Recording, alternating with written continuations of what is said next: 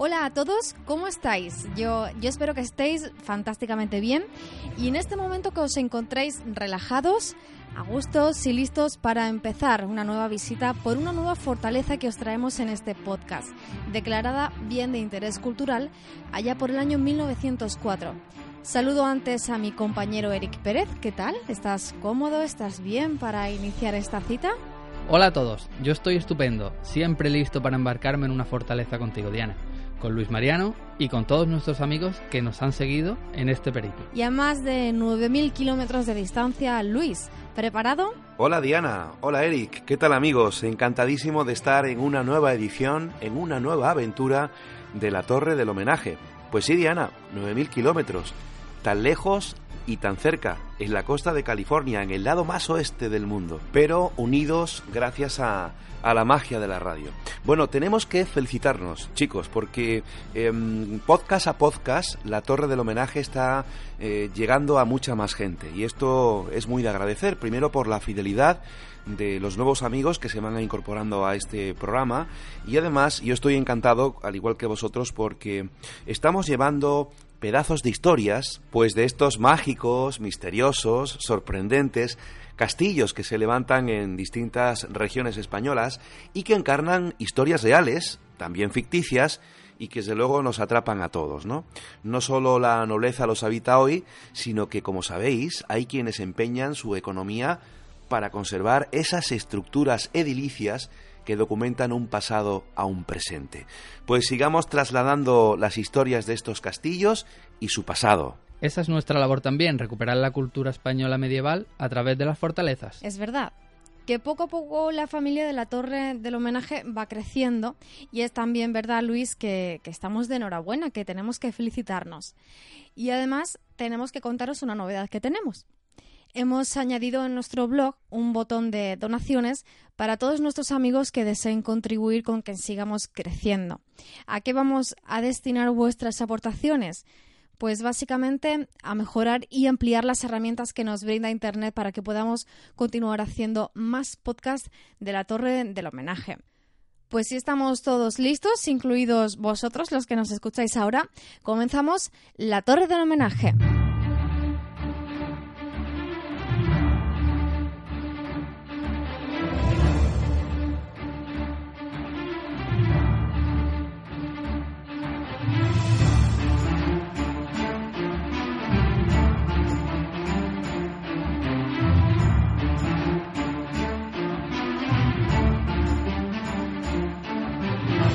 La Torre del Homenaje.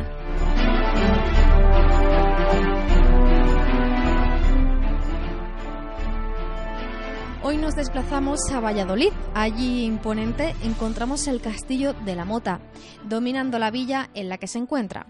En concreto, en la villa de Medina del Campo, que es un municipio que se encuentra en la comunidad autónoma de Castilla y León. Medina del Campo tiene una superficie de 153 kilómetros cuadrados y los habitantes son algo más de 20.000. Y en esta gran extensión, ¿qué podemos visitar? Lo primero que nosotros vamos a recomendar, lógicamente, es el Castillo de la Mota, que como has dicho anteriormente, fue declarado bien de interés cultural en el año 1904. Pero Medina del Campo ofrece mucho más enclaves, como es el Palacio Real de Testamentario o la Colegiata de San Antolín, donde se atesora el pendón de los Reyes Católicos. Un pendón, un vocablo bastante específico ya en desuso. ¿Qué era un pendón? Una palabra en desuso, pero que cuando la explique ya verás como todos sabemos lo que es. El pendón real, que es el de este caso, en el del que hablamos, era una especie de bandera distintiva que portaba el alférez acompañando al rey. Os cuento también que en Medina del Campo hay un museo único en su género en todo nuestro país. Se trata del Museo de las Ferias, un lugar donde podemos conocer la historia de las ferias de mercancías y finanzas de los siglos XV y XVI. Si os gusta este tema, yo os recomiendo a todos que lo visitéis, ya que es el único en España que está dedicado, como ya he dicho, en exclusiva a esta actividad. Pues nada más que con esto que nos acabas de decir, ya merece una visita. Pues si ya os he medio convencido para hacerlo, la visita se puede planificar de muchas maneras, ya que Medina del Campo es parada obligatoria en diferentes rutas culturales como la ruta de Carlos V, ruta de los castillos de Valladolid, huellas de Santa Teresa, así como un tramo del Camino de Santiago que parte desde Valencia. Y una cosa más, y ya con esto termino. Este lugar es cuna de numerosos personajes ilustres, entre los que vamos a destacar a Fernando I de Aragón. Aquí nació también el cronista y participante en la conquista del Imperio Azteca, capitaneada por Hernán Cortés, Bernal Díaz del Castillo. Y como digo, muchos más, pero ya con esto creo que nos hacemos una idea de la grandeza cultural que tiene la villa. Y la de historias y datos que no habrás contado. Eso os lo dejamos a vosotros para que lo descubráis. Y si queréis luego nos lo contáis y nos dais envidia, pero de la sana. Nos trasladamos ahora unos siglos atrás para conocer la situación en el momento de la construcción del Castillo de la Mota.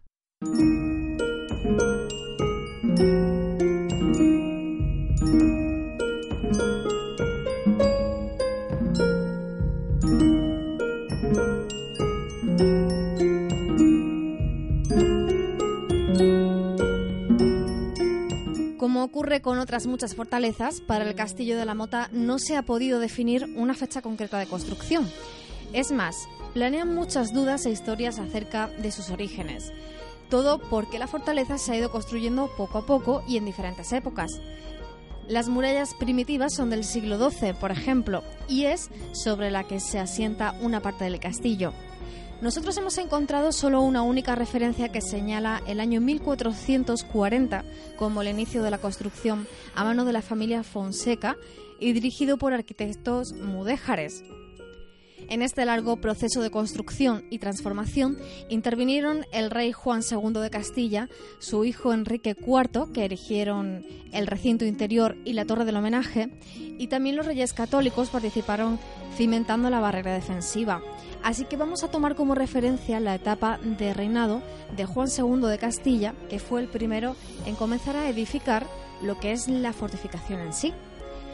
Nos trasladamos para ello a pleno siglo XV, una época clave porque lo que se conocía como la Edad Media murió y comenzó el origen de los estados modernos. En la época de los años del 1400, España estaba sumida en graves problemas estructurales en la monarquía. El reinado de Juan II de Castilla supuso una lucha política entre él y los infantes de Aragón, un conflicto que pasó por varias fases y de la que la historia nos deja hitos tan conocidos como las treguas de Majano, la batalla de Higueruela o la batalla de Olmedo, que fue la que terminó con los infantes de Aragón, que prácticamente desaparecieron, y le dio la victoria a Juan II de Castilla. España atravesó durante su reinado un auge en las artes y las letras gracias al mecenazgo del propio rey, se ve que era un amante del arte y que poseía ciertas cualidades literarias y musicales que hicieron posibles el despegue del humanismo castellano del 400. Situados ya en la sociedad de la época, vamos a ver cómo es la fortaleza protagonista del podcast de hoy.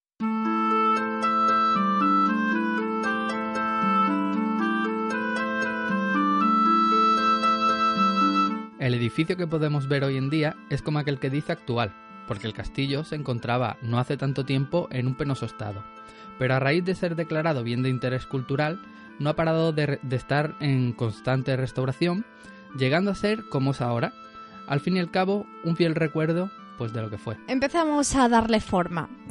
El castillo de la Mota tiene una planta trapezoidal y fue uno de los primeros a construirse con ladrillo. Además un ladrillo rojizo muy característico de la zona, es muy bonito en lugar de hacerlo con piedras y rocas que, era como se hacía hasta el momento. ¿Por qué? ¿Por qué se hizo así? Pues porque descubrieron, fíjate, que el ladrillo amortiguaba mejor los impactos causados por los proyectiles y aunque se rompe, no se desmoronaba como lo hacían las rocas. La fortaleza consta de dos recintos. La primera es una barbacana que viene a ser una especie de muralla que rodea la fortaleza y a la que hay que acceder mediante un puente. En su día fue un puente levadizo, hoy día, como podemos imaginar, pues es fijo, ya que está rodeada por un foso. Esta barbacana tiene cuatro torres circulares, una en cada esquina, más dos robustos torreones situados en la puerta. Y para resaltar la importancia que tenía este castillo para los reyes católicos, en esta puerta se encuentra perenne su escudo de armas.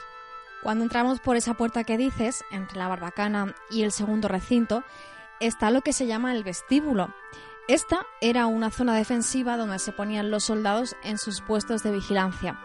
Quizás era la cara más militar del castillo, porque aquí es donde también podemos ver algunas zonas como los calabozos o también los fosos donde se encerraban a los prisioneros de guerra que también se llamaban pudrideros. Mm, ¿Por qué sería? Creo ahí se pudrió más de uno. La zona también de artilleros podemos ver y también pues galerías subterráneas. Y de aquí ya podemos pasar al segundo recinto, que tiene cinco torres. Una de ellas, pues evidentemente la torre del homenaje. En este edificio es donde estaban las zonas habitables, las bodegas, las cuadras, y además aún se conservan muebles y cuadros originales de la época. Pero antes de adentrarnos más, si nos paramos frente a la fortaleza, destaca toda su fachada. Sí, porque está llena de agujeros, es como un queso gruyer y uno puede pensar cuando la está viendo, no, vaya fachada, ¿no? Está, está que se cae. Pero nada tiene que ver, ¿no? Nada, porque el castillo de la Mota llegó a ser el mejor parque de artillería de Europa del siglo XV. Era muy resistente, casi inexpugnable, sin ángulos muertos y nunca fue derribada. Esos agujeros que se ven, muchos son mechinales. Que eran, perdona que te corte, los mechinales eran unos agujeros que se dejaban a cosa hecha en los muros para poder meter después andamios otra vez y reconstruir lo que hiciera falta. Efectivamente, pues mechinales hay muchos, al igual que troneras, pero es que también hay numerosos agujeros e impactos de disparos de artillería. Pero a pesar de esto, se aprecia que el estilo artístico es mudéjar, antes mencionaste que los arquitectos que dirigieron las obras eran mudéjares y de ahí su influencia. Son tres las zonas diferenciadas que vamos a comentar de la fortaleza. El patio de armas, la capilla y la torre del homenaje. Cuando entramos en el patio de armas, que es totalmente rectangular y está justo en el centro del castillo, desde ahí ya podemos acceder a todas las estancias. Veremos arcos apuntados en la primera planta, así como un pórtico gótico que da a la capilla dedicada a Santa María del Castillo de estilo románico mudéjar, según muchos, una de las estancias más hermosas del castillo. La torre del homenaje tiene 40 metros de altura y consta de 5 plantas. Cada estancia tiene diferentes formas, algunas son octogonales, otras cuadradas, y todas están abovedadas.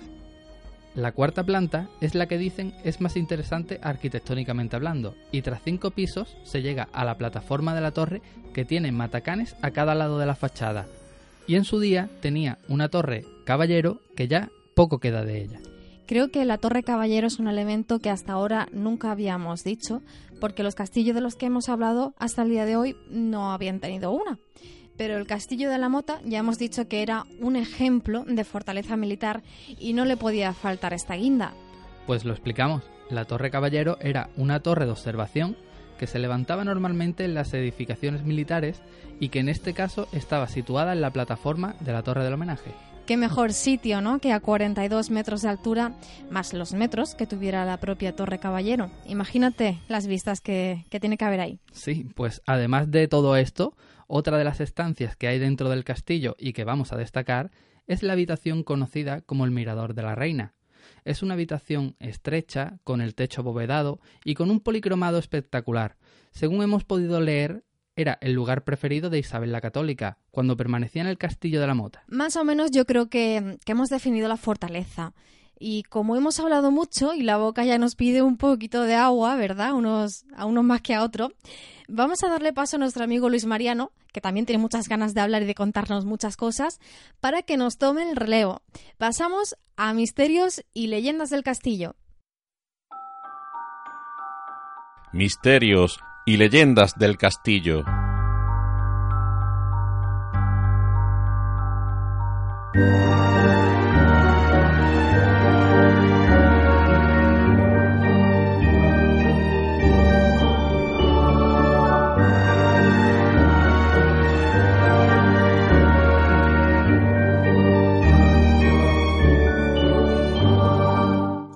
Hemos comentado en muchas ocasiones. Podría decirse que todos los castillos de España, aun los más decadentes, están impregnados por un halo de misterios y leyendas donde siempre hay algún fantasma al acecho. Como es sabido, a los fantasmas les encanta vivir en los castillos y no se rebajan a menos. Este es el caso del castillo que nos ocupa hoy.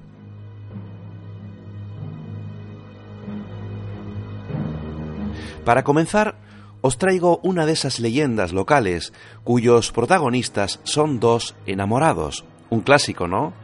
Se cuenta que la joven sobrina de uno de los monarcas que habitaron en la fortaleza mantuvo un romance en secreto con otro joven, aunque el rey ya le había acordado un matrimonio con un noble. Desgraciadamente su relación fue descubierta por los vecinos de Medina y el monarca encerró al joven en la torre del castillo. Así pasaron los años con el objetivo de que su sobrina aceptase su matrimonio concertado. Negativa tras negativa de la muchacha, el rey mandó ejecutar al joven. Cuando su sobrina conoció la noticia, la inundó tal pena que un día no pudo soportarla más y se tiró al río que pasaba por la villa. Según la leyenda, lo sucedido provocó que el río se secara, aunque cada cincuenta años el caudal se vuelve a inundar de sus lágrimas, provocando grandes inundaciones para castigar a los medinenses por delatar su romance. Creamos la leyenda o no, lo cierto es que si buscamos algo de información sobre el río Zapardiel, que nace en Ávila, pasa por Medina del Campo y muere en Valladolid, veremos que se describe su caudal como escaso, llegando incluso a secarse, excepto cuando hay grandes descargas torrenciales que provocan su desbordamiento y fuertes inundaciones, destruyendo todo lo que hay en la vega. Las últimas ocurrieron en los años 1956, 1997 y 2013, aunque las dos últimas de menor importancia. Otra de las historias populares tiene que ver con la construcción de la fortaleza. Al comienzo de este podcast habéis referido que no está muy clara la fecha de construcción. Esta historia la situaría en el siglo XIII y tiene como protagonista a un acaudalado labrador. Y pensaréis, ¿Un labrador acaudalado de la Edad Media? Pues el hombre poseía tal riqueza que vivía en una estupenda villa castellana, con empleados a su servicio y más de doscientas yuntas de bueyes. Estos detalles no pasaron desapercibidos para sus vecinos, que comenzaron a sentir pronto la envidia. Y cómo no, pronto vino la traición un aldeano lo acusó y denunció ante el rey de falsificación de monedas, algo que en primera instancia el rey no creyó pues conocía bien al labrador. Pero ante las insistentes acusaciones la duda lo acechó y llamó al labrador para que aclarase los hechos. El labrador se declaró culpable de la acusación, pero instó al monarca que viera cómo hacía tal trabajo de falsificación antes de juzgarlo por ello. Dicho y hecho, cuando el rey vio quienes hacían el trabajo de falsificación, quedó impresionado, pero para bien, ya que las personas que se afanaban en ello eran personas incapacitadas para las labores de labranza. Entre ellos apreció mancos, tullidos o gente que no podían caminar. Ante el efecto que causó en el rey, el labrador le suplicó piedad y le ofreció a cambio construir una grandiosa fortaleza en su nombre. No será el único y el último castillo donde estos elementos tan comunes como son el amor, la envidia y la traición estén presentes en las numerosas historias que rodean a todos estos castillos que estamos abordando en la Torre del Homenaje. Bueno compañeros, yo como siempre cojo mi mochila, mi cámara de fotos, mi cuaderno de campo y ya me voy recorriendo el camino hacia el próximo castillo para investigar, para indagar, para recoger las historias, los datos que tienen que ver con fantasmas, con tradiciones y con sus leyendas. Un fuerte abrazo compañeros, hasta la próxima.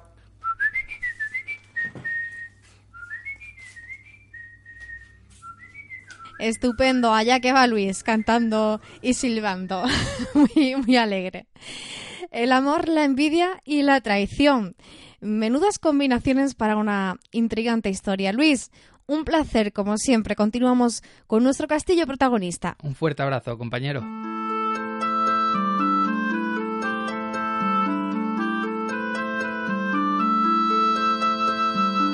Continuamos y pasamos ya a nuestra última sección en la que Eric nos cuenta las películas o series que se han rodado en este castillo, si es que se ha rodado algo allí. Pues la verdad, Diana, es que esta vez he encontrado poco, pero algo hay.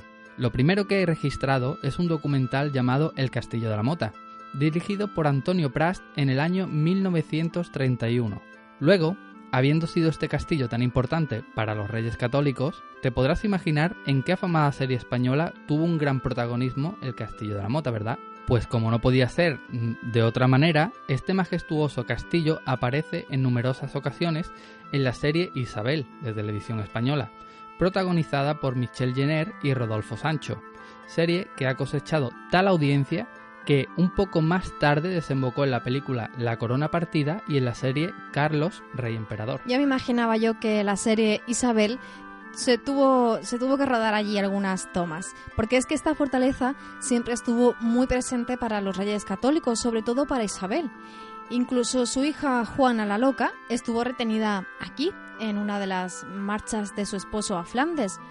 Y bueno, imaginaros el revuelo que ocasionó nuestra querida Juana porque quería ir en busca de su Felipe el Hermoso, que hasta intentó escaparse y tuvieron sus padres que ir a buscarla para, hacerla entrar en razón, esta mujer que estaba loca de, amor. De hecho, Isabel la Católica eh, pasó aquí sus últimos días. Sí, pero no murió aquí contrariamente a lo que se cree. La verdad es que decir que la reina Isabel murió en este castillo pues añadiría mucho romanticismo a la historia y a la propia fortaleza. La realidad es que Isabel la Católica hizo testamento y murió en el Palacio Real de Testamentario en el año 1504, que también se encuentra allí, en Medina del Campo. Luego la enterraron en Granada, actualmente está en la Catedral Granadina junto con su esposo Fernando, su hija Juana y el marido de esta, Felipe, y de hecho es visitable.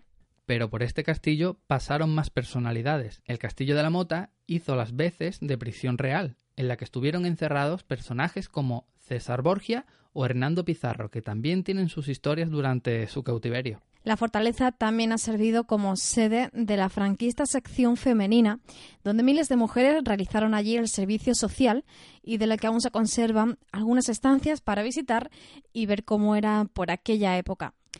Escuela Superior de Mandos de José Antonio Primo de Rivera, archivo y más actualmente el centro de formación de la Junta de Castilla y León. Otro dato curioso es que la torre del homenaje, que antes hemos dicho que mide 40 metros, es la torre más alta de todas las fortalezas que hay en Castilla. ¿Os acordáis cuando hablamos de Belver, que dijimos que tenía cuevas subterráneas?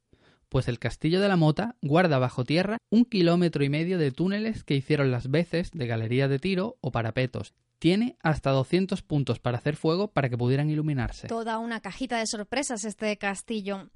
Ahora es propiedad municipal y es visitable y son muy completas porque te llevan también a los yacimientos arqueológicos prehistóricos que hay en la misma fortaleza.